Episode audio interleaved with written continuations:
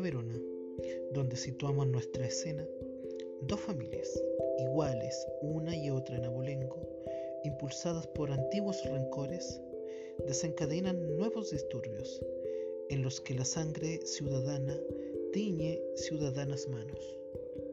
De la entraña fatal de estos dos enemigos cobraron vida bajo contraria estrella dos amantes, cuya desventura y lastimoso término entierra con su muerte la lucha de sus progenitores. Los trágicos pasajes de su amor, sellado con la muerte y la constante saña de sus padres, que nada pudo aplacar sino el fin de sus hijos, va a ser durante dos horas el asunto de nuestra representación. Si la escucháis con atención benévola, procuraremos enmendar con nuestro celo las faltas que hubiese. Así comienza una de las obras de teatro más famosas de la historia y una de las tragedias más populares de William Shakespeare, como es la gran obra Romeo y Julieta, que será el tema que vamos a analizar en este capítulo de Liberarte, donde los libros vuelan hasta llegar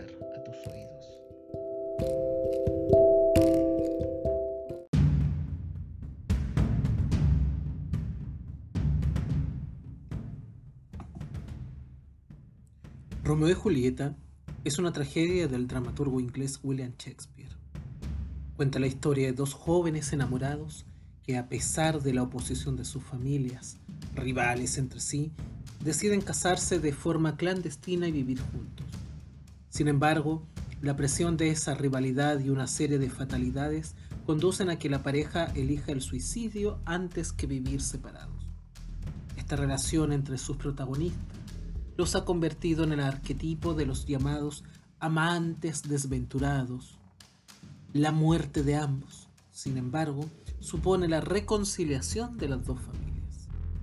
Se trata de una de las obras más populares del autor inglés, y junto a Hamlet y Macbeth, la que más veces ha sido representada. Aunque la historia forma parte de una larga tradición de romances trágicos que se remontan a la antigüedad, el argumento está basado en la traducción inglesa de un cuento italiano de Matteo Bandello, realizada por Arthur Brooke, que se basó en la traducción francesa hecha por Pierre Boisteau en 1559. Por su parte, en 1582, William Painter realizó una versión en prosa a partir de relatos italianos y franceses, que fue publicada en la colección de historias Palace of Pleasure. Shakespeare tomó varios elementos de ambas obras, aunque con el objeto de ampliar la historia. Creó nuevos personajes secundarios, como Mercutio y Paris. Algunas fuentes señalan que comenzó a escribirla en el año 1591, llegando a terminarla en 1595. Sin embargo, otras mantienen la hipótesis de que la terminó de escribir en 1597. La técnica dramática utilizada en su creación ha sido elogiada como muestra temprana de la habilidad del dramaturgo. Entre otros rasgos, se caracteriza por el uso de fluctuaciones entre la comedia y la tragedia como forma de aumentar la tensión, por la relevancia argumental que confiere a los personajes secundarios y por el uso de subtramas para adornar la historia. Además, en ella se adscriben diferentes formas métricas para los distintos personajes, que en ocasiones terminan cambiando de acuerdo con la evolución de los mismos personajes. Por ejemplo, Romeo se va haciendo más experto en el uso del soneto a medida que avanza la trama. La tragedia ha sido adaptada en numerosas ocasiones para los escenarios, el cine, los musicales y la ópera.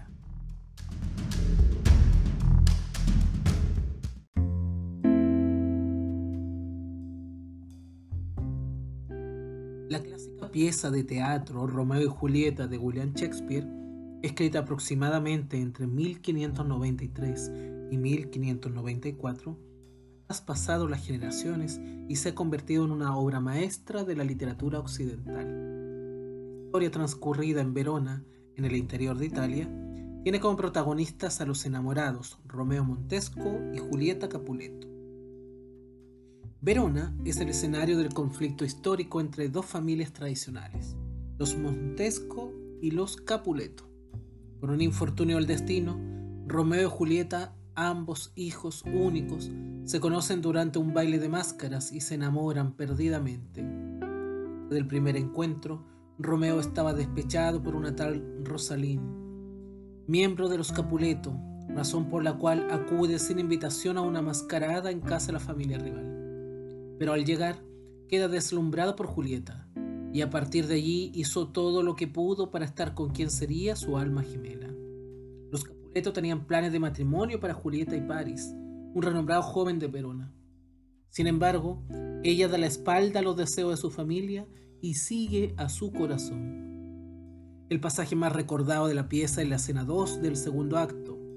Romeo sale al jardín de los Capuleto y habla con su amada que se encuentra en el balcón. Se burla aquel que nunca ha sido herido de nuestras cicatrices. Silencio, ¿qué ilumina desde aquella ventana las tinieblas? Es Julieta, es el sol en el oriente, surge espléndido sol y con tus rayos mata la luna enferma y envidiosa, porque tú, su doncella, eres más clara. No sirvas a la luna que te envidia, su manto de vestal es verde y triste, ninguna virgen ya lo lleva, arrójalo, es ella en la ventana, es la que amo, oh, cuánto diera porque lo supiese. Habla aunque nada dice, no me importa. Me hablan sus ojos, le respondo a ellos. Qué idea loca, no es a mí a quien hablan. Dos estrellas magníficas del cielo, ocupadas en algo allá en la altura, les piden a sus ojos que relumbren. No estarán en su rostro las estrellas y sus ojos girando por el cielo el fulgor de su rostro empañaría la luz de las estrellas, como el sol apaga las antorchas. Si sus ojos viajaran por el cielo, brillarían, haciendo que los pájaros cantaran, como si fuera el día y no la noche. Ved cómo su mejilla está en su mano. Ay, si yo fuera el guante de esa mano y pudiera tocar esa mejilla. Ay de mí, ha hablado ahora, habla otra vez, oh ángel luminoso, en la altura esta noche te apareces como un celeste mensajero alado que en éxtasis, echando atrás la frente, contemplan hacia arriba los mortales cuando pasa entre nubes perezosas y navega en el ámbito del aire. Oh Romeo, ¿por qué eres tú, Romeo? Reniega de tu padre y de tu nombre si no quieres hacerlo, pero en cambio tú me juras tu amor, eso me basta, dejaré de llamarme Capuleto. Romeo y Julieta viven un amor prohibido e idealizado, condenado por ambas familias. Tras varios encuentros, se casan a escondidas en una ceremonia realizada por el fraile Lorenzo, confidente de Romeo. Pero un incidente haría torcer sus planes. El primo de Julieta, Tibaldo, quien había advertido la presencia de Romeo en la mascarada de los Capuleto, se lo encontró y lo retó a duelo.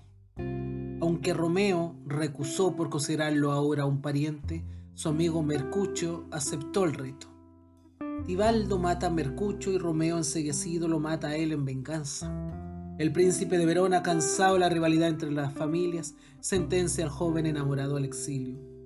El padre Julieta piensa que su tristeza se debe al duelo familiar, así que desea adelantar el matrimonio con Paris para animarla.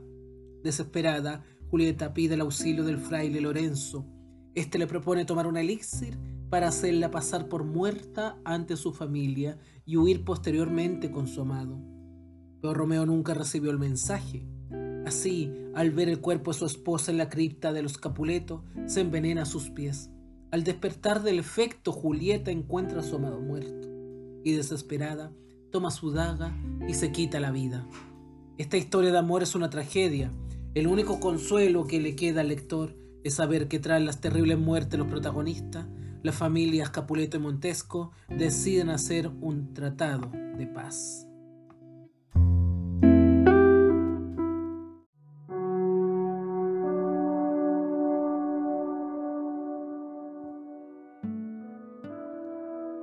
Dos conceptos imperantes que se asocian con la concepción del amor en la época isabelina. El amor cortés y el mal de amor.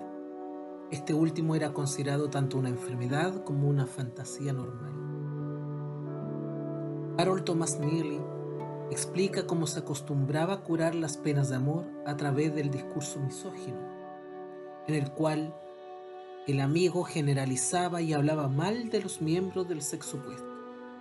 También se llegaba a exponer al enamorado a cuerpos decrépitos para provocar el rechazo de la ansia sexual, en aquellos casos en los que las relaciones sexuales con el amado estaban vedadas por diferentes motivos. En los parlamentos de Mercucio se lee este discurso misógino para ayudar a Romeo a superar su enamoramiento por Rosalín. La crítica feminista posmoderna lee un posible homoerotismo en la relación entre Mercucio y Romeo, fundamentado en parte en este odio al sexo opuesto, pero es necesario considerar en la lectura la influencia de esta cura de las penas de amor. Por otro lado, otra tradición a tener en cuenta que se interrelaciona con el amor romántico es el amor cortés, o la religión del amor, se adoraba a la dama con veneración sensual y una humildad digna de un vasallo. Este discurso era adúltero por naturaleza, ya que estaba necesariamente dado fuera del matrimonio y por ende la consumación sexual estaba prohibida en este ritual. Es importante señalar en esta instancia cómo Romeo y Julieta se aparta de esta tradición al representar el amor matrimonial como nueva ideología emergente. Persey, en el año 1985, explicó que en la época isabelina había una nueva tendencia a buscar el consentimiento de los hijos con el matrimonio. Esta tragedia es fruto de ese conflicto y Dutch en el año 1981 destacó la personalidad inestable de los Capuleto, quienes primero buscan el consentimiento de Julieta y después disponen de ella tiránicamente. Dusenberg en el año 1975 enfatiza los motivos económicos que hay detrás de estas prácticas, ya que las mujeres eran consideradas mercancía. La tradición feudal del amor cortés estaba asociada a las reglas de la cortesía caballeresca y marcada por el pensamiento cristiano sobre el sexo y el amor. El hombre renacentista sostiene una lucha titánica entre las dos clases de amor reconocidas en todo Occidente siendo este el amor pecaminoso que ha de ocultarse o simularse, y aquel el amor bendecido por las instituciones jerarquizadas, tanto laicas como eclesiásticas. Se explica que el deseo era lujurioso, pero no se consumaba. La crítica respecto a esta tradición establece que la idealización de las mujeres va en detrimento de las mismas, ya que las priva de su individualidad. Esta nueva visión constituye un aporte importante en la primera crítica feminista. La autora Dusenberg es consciente de la resistencia que esta ideología representa. Históricamente, esta actitud ha sido la influencia más sutil en el confinamiento del poder de las mujeres a una esfera no gobernada por la razón, difícil de combatir porque se hace en nombre del respeto y del amor. Por su parte, Simone de Beauvoir propone opuestos binarios explicarían el conflicto de las mujeres. A diferencia de las mismas, el hombre no tiene conflicto entre su vocación de ser humano y su vocación de ser varón. Se le permite la trascendencia, mientras que la mujer está condenada a la inmanencia. Ella debe perder su soberanía para ser mujer. Este término será utilizado por Dutch y el análisis de estos supuestos binarios será una estrategia metodológica para analizar el personaje de Julieta. La crítica cita a Beauvoir y al aplicar esta premisa, esta teoría la lleva a concluir que Julieta es la real protagonista de la obra. Romeo no debe decidir entre desobedecer al padre y rechazar a otra pretendiente, mientras que Julieta está rasgada entre su propio deseo, soberanía y el mandato paterno. Julieta se enamora de Romeo, el hijo de sus enemigos ancestrales, cuando sus padres habían elegido al joven Paris como su futuro esposo. Dutch interpreta este conflicto interno desde la referencia a Beauvoir. Su tragedia nace del conflicto entre su vocación como ser humano y como mujer. Debido a su extremada juventud, ella todavía no ha aprendido a renunciar a su autosoberanía. Su vocación como ser humano debe volverse trascendente para realizarse completamente, para esmerarse en alcanzar mundos desconocidos. ella se rehúsa a transformarse en lo innecesario, renuncia al ego.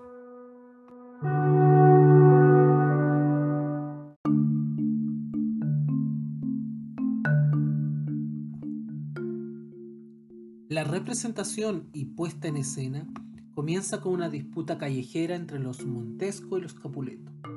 El príncipe de Verona, de la Escala, interviene entre ellos y declara un acuerdo de paz, que en caso de ser violado habría de ser pagado con la muerte. Después de los sucesos, el conde Paris, pariente del príncipe de la Escala, se reúne con el señor Capuleto para conversar sobre la idea de contraer matrimonio con su hija Julieta. Pero el señor Capuleto le pide que espere durante un plazo de dos años más, tiempo tras el cual cumpliría 15 años. Aprovechando el ofrecimiento, le sugiere que organice un baile familiar de carácter formal para celebrar tal acontecimiento. Mientras tanto, la señora Capuleto y la nodriza Julieta intentan convencer a la joven de que acepte casarse con Paris. En diferentes circunstancias, Benvolio habla con su primo Romeo, hijo de los Montesco, sobre su más reciente depresión, convencido de que la tristeza de su primo se debe al amor no correspondido de una joven llamada Rosalín, sobrina del señor Capuleto. Benvolio le informa acerca del baile familiar de los Capuleto. Finalmente Romeo acepta acudir sin invitación a la ceremonia, esperando encontrarse con Rosalín. No obstante, cuando llega al hogar de los Capuleto, se encuentra con Mercucho, pariente del príncipe de la Escala y amigo de Romeo. Este le cuenta el sueño que tuvo, pero Mercucho no le cree y le dice que trate de bailar adentro del baile familiar de carácter formal para celebrar el acontecimiento de los Capuleto. Cuando Romeo está dentro del baile, se encuentra con Julieta y se enamora perdidamente de ella. Julieta le pregunta a la nodriza sobre quién es él, a lo que ella le responde que es Romeo de los Montesco, lo que hizo quedar impactada por la belleza de Romeo. Tras concluir el baile, en la secuencia conocida como la escena del balcón, Romeo se infiltra en el patio de los Capuleto y escucha secretamente a Julieta, quien está en el balcón de su dormitorio, admitiendo su amor por él a pesar de la hostilidad entre su familia y los Montesco. Romeo toma la palabra, se sube al balcón y ambos empiezan a intercambiar promesas apasionadas. Romeo se retira a toda prisa justo antes que la nodriza de Julieta la llame. Con el paso del tiempo, el joven comienza una serie de encuentros con la muchacha, hasta llegar al momento en que ambos deciden casarse, con la asistencia de Fray Lorenzo, quien espera reconciliar a las familias rivales de Verona a través de la unión de sus hijos. Al día siguiente del juramento de amor, los enamorados se casan en secreto. Ofendido por la intromisión de Romeo en el baile familiar, Teobaldo, primo de Julieta, reta al joven a un duelo. Sin embargo, Romeo evade el combate, impaciente tanto por la insolencia de Teobaldo como por la cobarde sumisión de Romeo. Mercucho acepta el duelo, aunque resulta mortalmente herido y muerto por Teobaldo. Dolido ante la muerte de su amigo, Romeo retoma el enfrentamiento y logra asesinar al primo de Julieta. A consecuencia de lo anterior, el príncipe exilia al joven de la ciudad reiterando que si regresa sería lo último que haría en su vida. Malinterpretando la tristeza de su hija, el señor Capuleto decide ofrecerle en matrimonio al conde Paris, intentando convencerle a aceptarlo como esposo y convertirse en su feliz consorte. Finalmente la joven acepta bajo la condición de posponer la boda, aun cuando su madre se niega terminantemente. Mientras tanto, Romeo pasa la noche secretamente en la alcoba de Julieta, donde ambos consumen el matrimonio. Julieta visita a Fray Lorenzo para pedirle sugerencias, y este conviene en ofrecerle una pócima que la induciría a un intenso coma con duración de 42 horas. Una vez que la joven acepta llevar a cabo la farsa, el fraile le promete enviar un mensaje a Romeo, informándole sobre su plan secreto, por lo que podría volver cuando ella despierte. La noche anterior a la boda, Julieta ingiere la poción y sus familiares, al creerla muerta, depositan su cuerpo en la cripta familiar. A pesar de su promesa incondicional, el mensaje de Fray Lorenzo enviado por Fray Juan, su compañero, nunca llega a Romeo y en cambio éste se encuentra con Baltasar, uno de sus sirvientes, quien le informa de la repentina muerte de Julieta. Frustrado ante semejante noticia, Romeo decide comprarle al boticario la ciudad un eficaz veneno antes de acudir a la cripta donde se encuentra Julieta. Al llegar se encuentra con Paris, que momentos antes había estado llorando sobre el cuerpo inerte de su amada. Creyendo que Romeo es un saqueador de tumbas, el conde lo enfrenta, pero muere asesinado por Romeo, no sin antes decirle que su cadáver debe ser colocado con el cadáver de Julieta. Convenció todavía que su amada está muerta, Romeo procede a beber el veneno para morir al lado de ella. Al despertar del coma inducido, Julieta se encuentra con los cadáveres de Romeo y Paris en la cripta. Fray Lorenzo le pide a Julieta que huya y se vaya a unirse a una organización de monjas, pero ella se niega, incapaz de hallar una solución a tales circunstancias, determina atravesarse el corazón con la daga de su esposo, muriendo abrazado de su amado. Tiempo después, los Montesco y los Capuleto, acompañados del príncipe, se percatan de la muerte de los jóvenes y del conde. Absorto por la trágica escena, Fray Lorenzo comienza a relatar la historia completa del amor prohibido entre Romeo y Julieta. Su revelación consigue terminar con la rivalidad entre ambas familias, y el señor Montesco y el señor Capuleto están decididos a construir una estatua de oro de ambos. Romeo y Julieta finaliza con la elegía de, de la escala sobre el amor imposible de los jóvenes. Nunca ha habido una historia más trágica que esta, la de Julieta y su Romeo.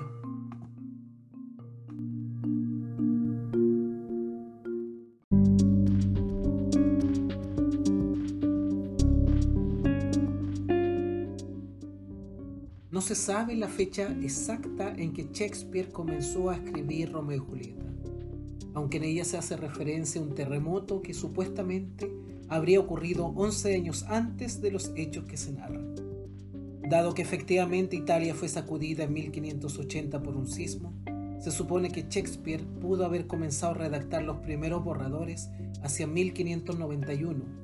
No obstante, la existencia de otros terremotos en años diferentes impide emitir una conclusión definitiva al respecto.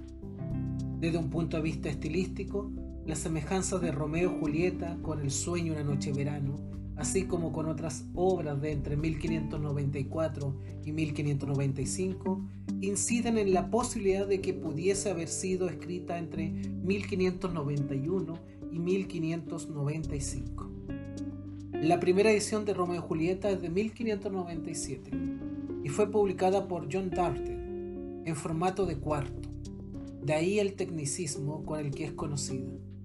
Las diversas diferencias que presenta su texto respecto a ediciones posteriores ha sido motivo para que haya sido catalogada como una mala versión. Spencer, un editor del siglo XX, describió su texto como detestable, una reconstrucción a partir de los recuerdos imperfectos de uno o dos sectores, sugiriendo que se trata de una copia ilegal. Se ha aducido también que sus defectos derivan de que, al igual que ocurre con otros textos teatrales de la época, pudo haber sido publicado antes de su representación. No obstante, su aparición respalda la hipótesis de que en 1596 es la última fecha posible para la composición de Romeo y Julieta. La segunda edición conocida lleva como título La excelente y lamentable tragedia de Romeo y Julieta. Fue publicada en 1599 por Cumbert Burby y editada por Thomas Creed. Respondiendo a lo indicado en la portada, el texto ha sido corregido, aumentado y revisado. Incluye unos 800 versos más que el texto número 1. Algunos especialistas creen que esta nueva obra está basada en el borrador de la primera escenificación, porque contiene rarezas textuales tales como diferentes nombres asignados a un mismo personaje y comienzos falsos. En los discursos que se presume podrían haber sido suprimidos por el autor, pero preservados erróneamente por el editor. Así las cosas, este nuevo texto presenta un formato más completo y fiable que su predecesor. Esta, esta versión fue reeditada en el año 1609, en el año 1624 y en el año 1637. Por lo demás, es el texto que se sigue en las ediciones modernas. En el año 1623 apareció en la recopilación conocida como Primer Folio, con el texto basado y con algunas correcciones realizadas sobre la base de un apunte escénico. Años después se publicaron otras ediciones del primer folio, y las primeras versiones modernas, basadas en las ediciones en cuarto y en el primer folio y sus reediciones, estuvieron a cargo de Nicholas Rowe en 1709 y de Alexander Pope en 1723, quien inició la tradición de editar al texto sagrado, agregando cierta información adicional y detalles artísticos que no aparecen en los otros. La reedición de la obra ha sido constante desde entonces, y a partir de la era victoriana, su edición ha sido acompañada de notas explicativas sobre sus fuentes y el contexto cultural y social en que fue producida.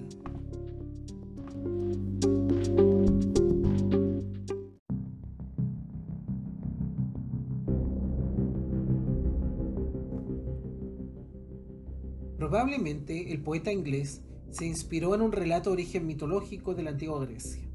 Se trata de la historia de Píramo y Tisbe, otro relato de amor prohibido que acaba en el suicidio de los amantes. Durante el Renacimiento proliferaron historias de amor semejantes. De hecho, en 1530, Luigi da Porto publicó una historia que parece haber inspirado la pieza Shakespeare. La historia se llama Historia novelada de dos nobles amantes. También se ubica en Verona. Los protagonistas son nobles y las familias en cuestión son los Montesco y los Capuleto. Incluso los amantes se llaman Romeo y Julieta. La pieza fue tan exitosa que Adrien Sevin la adaptó al francés en 1542. En el año 1597, la obra Romeo y Julieta fue escenificada con el texto reconstruido a partir del recuerdo de los dos actores que participaron en el primer montaje. La siguiente escenificación hecha dos años después fue autorizada y considerada más completa, pues contenía alrededor de 700 versos más que la versión anterior. La pieza posee un lenguaje compatible con el de la tragedia lírica, ya que cerca del el 15% del texto está en rima. La obra del autor inglés está dividida en cinco actos. El primero tiene cinco escenas, el segundo tiene seis, el tercero cinco, el cuarto cinco también, y el quinto acto, finalmente, cuenta con tres escenas.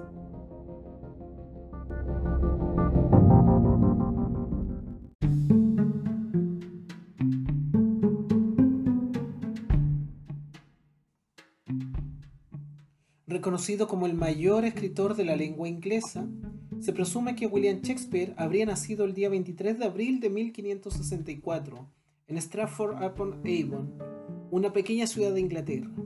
Falleció exactamente 50 años después en la misma fecha.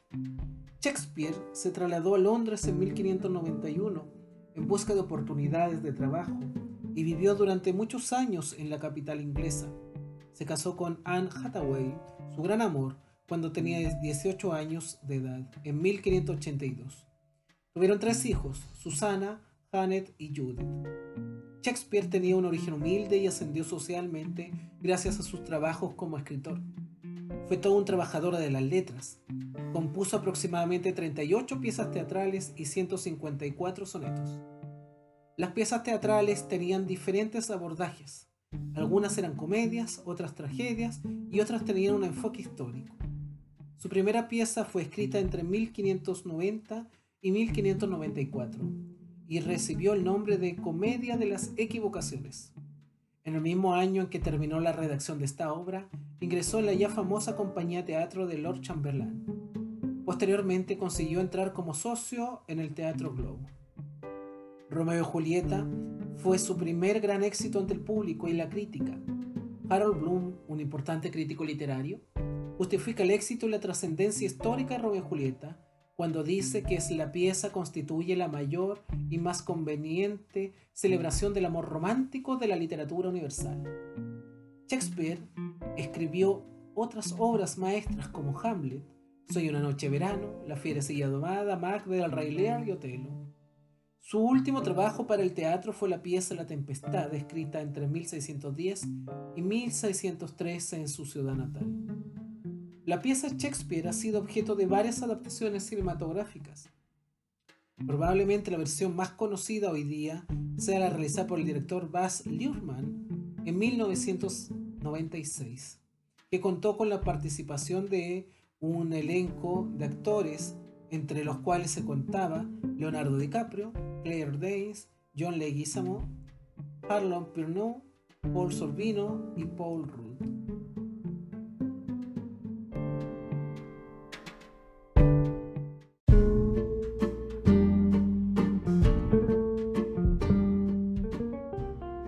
Verona, ciudad que Shakespeare escogió para su obra, es una de las más prósperas del norte de Italia.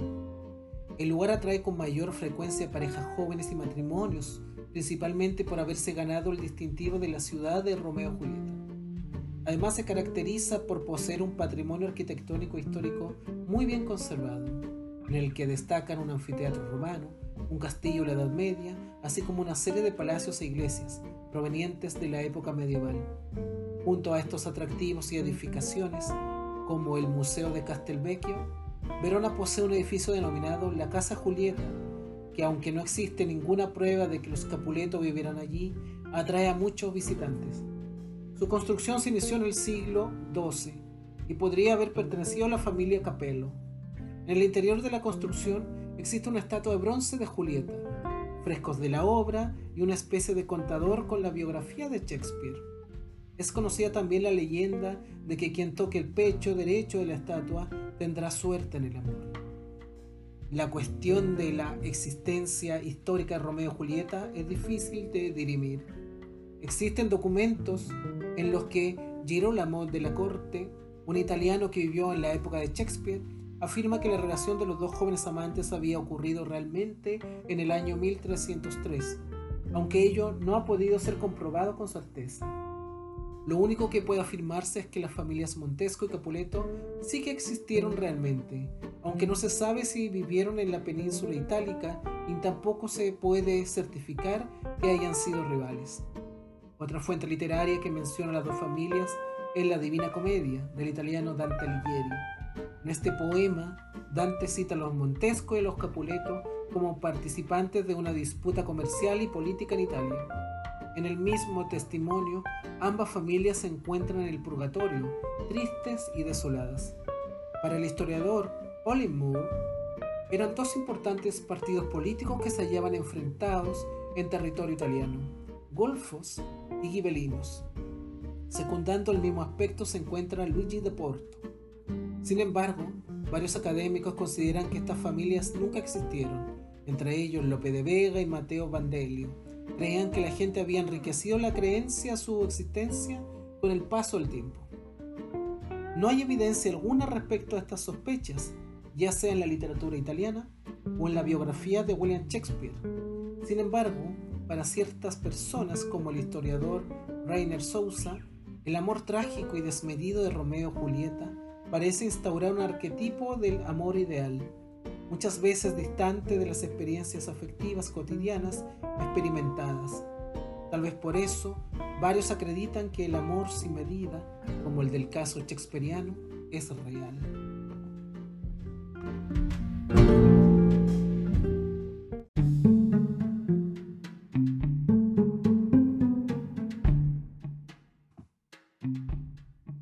En su libro Historia de Amor, la académica Julia Cristeva enfatiza el rol de la transgresión en el amor. La infracción de la ley es la primera condición de la exaltación amorosa. En su estudio, esta autora hace un recorrido por mitos y textos literarios de la cultura occidental para describir el amor. Es decir, este texto no constituye una obra de crítica literaria, sino que los textos literarios se usan como fuentes para explicar el amor desde una perspectiva psicoanalítica. La filósofa afirma que la tragedia nos muestra que el matrimonio es la antinomia del amor. Al morir, los amantes preservan intacto ese amor, pero al mismo tiempo, la presencia inmanente de la muerte en el amor es lo que, según Cristeva, distingue a la obra shakespeariana.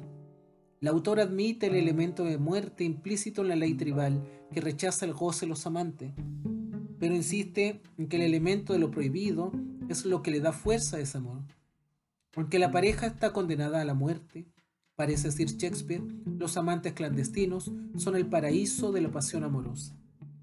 La explicación que Cristeva ofrece con respecto a la presencia del desafío y la clandestinidad en este amor es particularmente interesante. La filósofa explica que el secreto y la transgresión demuestran que el gozo se origina en la presencia implícita de un tercero, que en este caso es el padre o la madre.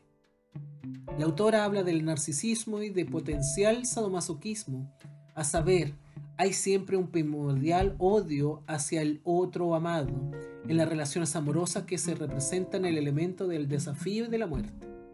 Ese odio es un mecanismo de defensa por temor a la fusión con la madre y con lo femenino, que también es tierra, tumba y muerte.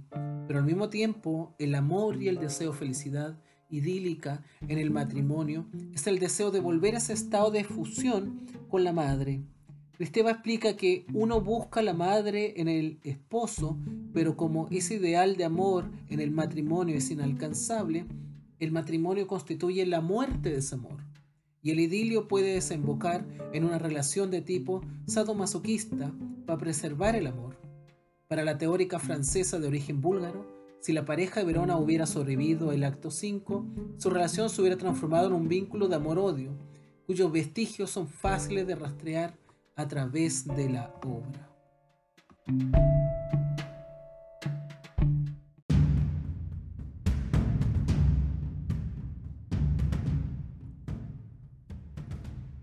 Para la creación de Romeo y Julieta, el dramaturgo se basó en varios elementos provenientes de una antigua tradición de relatos trágicos sobre el amor. Uno de ellos es Píramo y Tisbe de las Metamorfosis de Ovidio, el cual posee algunas similitudes con la tragedia de Shakespeare. Las dos tramas se enfocan en los desacuerdos existentes entre los padres de los jóvenes enamorados y la falsa creencia por parte de Píramo de que su amada Tisbe estaba muerta. De la misma manera, la novela griega Abracoms y Antía, escrita por Genofonte de Efeso en el siglo III, narra una historia semejante, pues incluye la obligada separación de los protagonistas, así como la poción que induce el sueño profundo. La primera edición conocida fue el relato 33 de Il Novellino, obra del autor Masucchio Salernitano, publicada en el año 1476. Esta novela italiana se desarrolla en Siena, siendo particularmente referida como un relato acontecido en la época del autor. Algunos de sus elementos narrativos, la boda secreta, el fraile bondadoso, el exilio de Mariotto, el matrimonio forzado de Gianozza, el veneno y el importante mensaje que nunca llega a su destinatario, son mayormente conocidos por la obra de Shakespeare. No obstante, cuenta con grandes diferencias hacia el final del relato.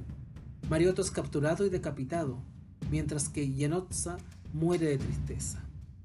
Cinco décadas después, Luigi da Porto adaptó en una novela edición eh, titulada Julieta y Romeo, lanzada en 1530 con la denominación original de historia nuevamente novela del encuentro de dos nobles amantes, para redactar su escrito. Da Porto también se inspira en Píramo y Tisbe y en el libro de cuentos El Decameron de Giovanni Boccaccio. Algunas fuentes insisten en que Julieta el Romeo se convirtió en la primera obra en incluir la mayoría de los elementos característicos de Romeo y Julieta, citando entre ellos a los nombres de los protagonistas y los de las familias rivales, así como la cela tragedia en Verona. Además, Porto introdujo a los personajes originales de Mercucho, Teobaldo y el conde Paris, a los cuales Shakespeare acabó desarrollando. La primera edición hecha sobre su obra la publicó como historia verídica, insistiendo en que los sucesos presentados en la tragedia habían sucedido durante el reinado de Bartolomeo II de la Escala en el siglo XII. En esa misma época se tiene constancia de la existencia de los Montesco y los Capuleto como facciones políticas. Sin embargo, su única interacción apareció plasmada en Cantos del Purgatorio de Dante Alighieri. Otra de las similitudes es la manera en que Giulietta se atraviesa el pecho con la daga Romeo, quien antes había muerto tras beber veneno.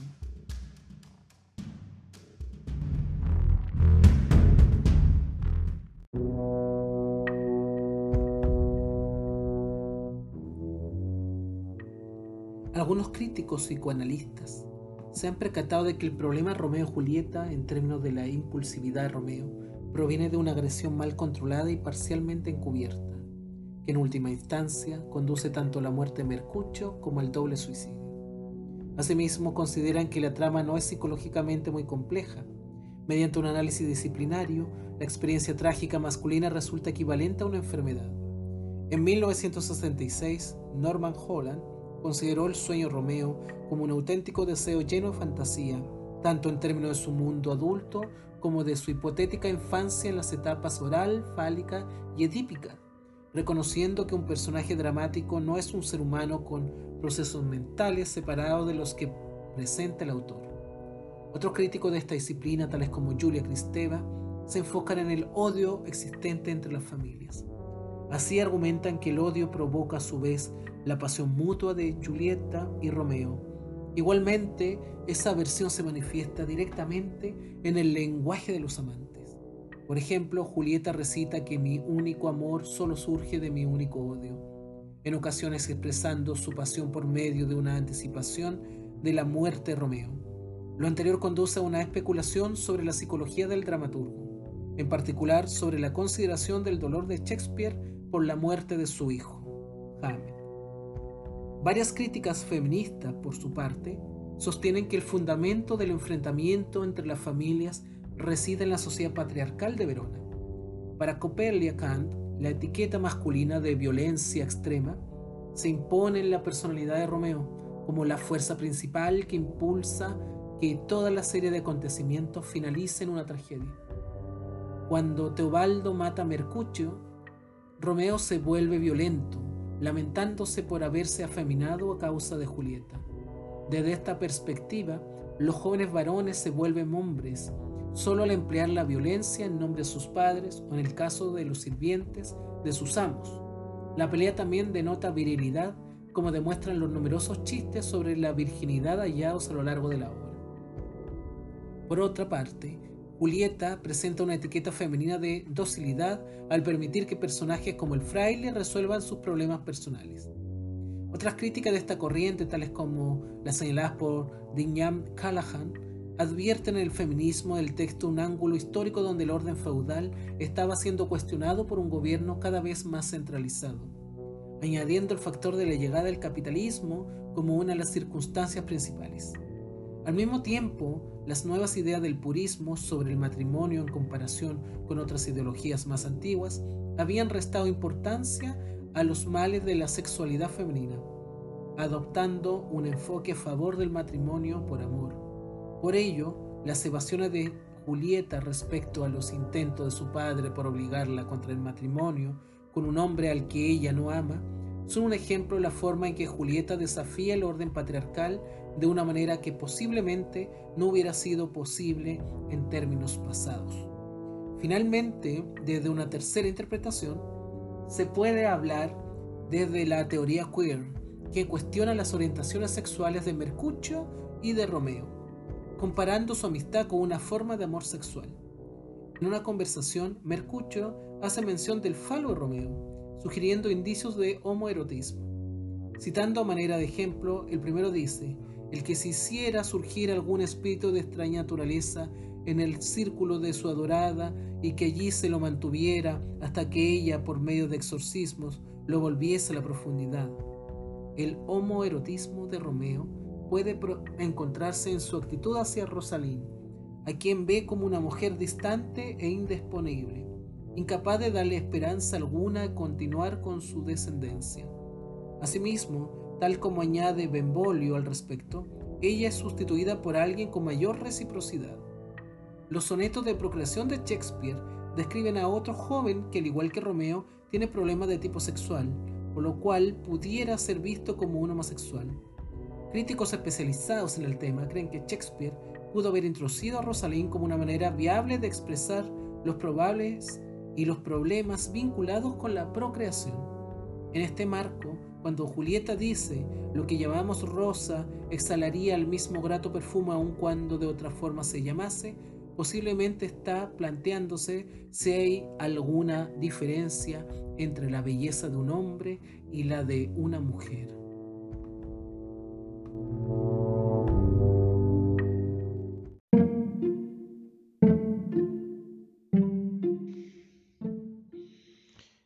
Cabe dudas que la obra Romeo y Julieta del escritor inglés inglés William Shakespeare es uno de los principales textos en donde vemos las variaciones en torno al tipo de amor desde el amor imposible hasta el amor trágico, pasando por el amor mutuo. Vemos también las variaciones de este amor enfermizo que hace que la mujer se vea sometida frente a una sociedad en donde ella no puede opinar y el destino parece jugarle un mal camino.